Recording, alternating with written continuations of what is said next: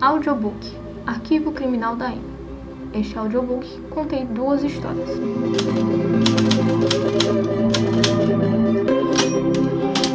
Um caso de identidade. 2 de novembro de 1995, quinta-feira, Londres. Sempre acreditei que a essência de uma pessoa é feita por suas memórias.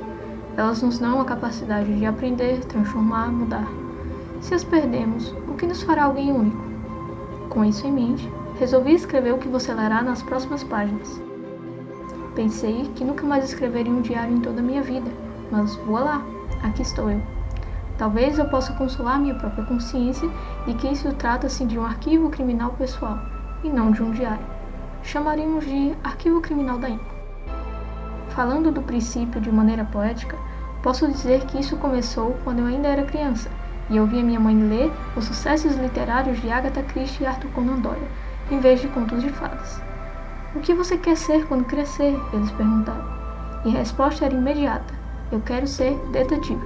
Hoje tenho plena consciência de que isso não passaria de um sonho de criança se há um ano eu não tivesse conhecido Martin Collins. É este o momento em que você, quem quer que esteja lendo esse diário pseudo-arquivo criminal da M, conhece o ponto central de tudo que escreverei aqui. Martin é um professor universitário de jornalismo. Hoje, no auge de seus 27 anos, já apresenta alguns sinais de que ficará grisalho prematuramente. Ao pensar em Martin, imagine um homem de seus 1,70 de altura, pele bem branca e os olhos de um azul celeste. É um rapaz muito amável em seus tratos, tem uma didática de dar inveja e uma voz característica acompanhada de um sotaque próprio de um britânico nascido na gema de Londres. Mas como um professor universitário entra em um diário pseudo-arquivo criminal, você me pergunta? A questão é que há um tempo considerável, a vida acadêmica tem sido a menor das preocupações de Martin.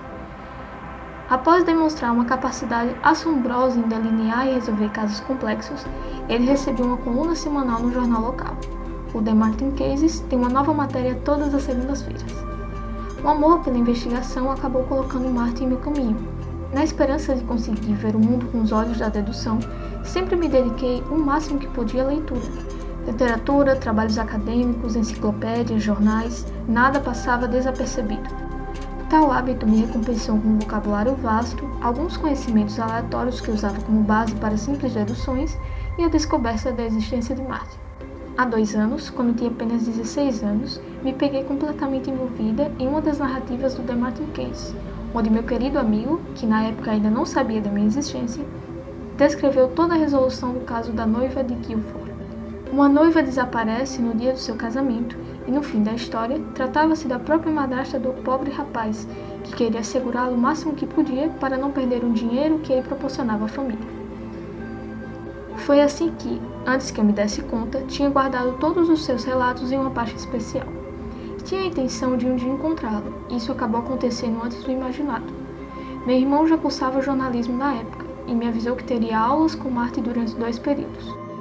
Engoli o orgulho e, com alguns favores feitos à base da raiva, consegui convencer o bem.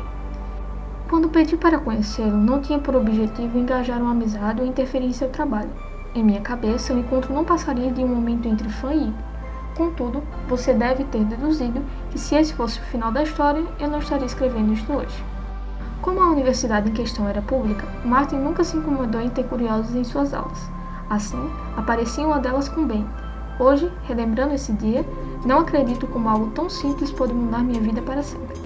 O fim da aula me rendeu uma boa conversa sobre um de seus últimos artigos.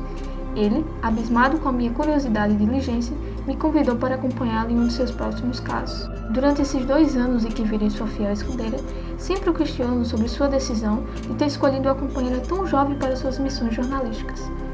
Já ouviu a si mesma, Amy? Ele sempre falava. Quando fizer isso, vai descobrir.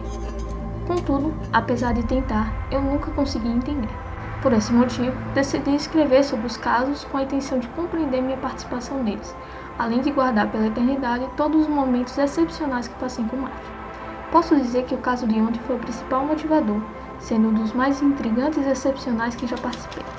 Espero que você também tenha proveito de acompanhar as façanhas do meu querido amigo.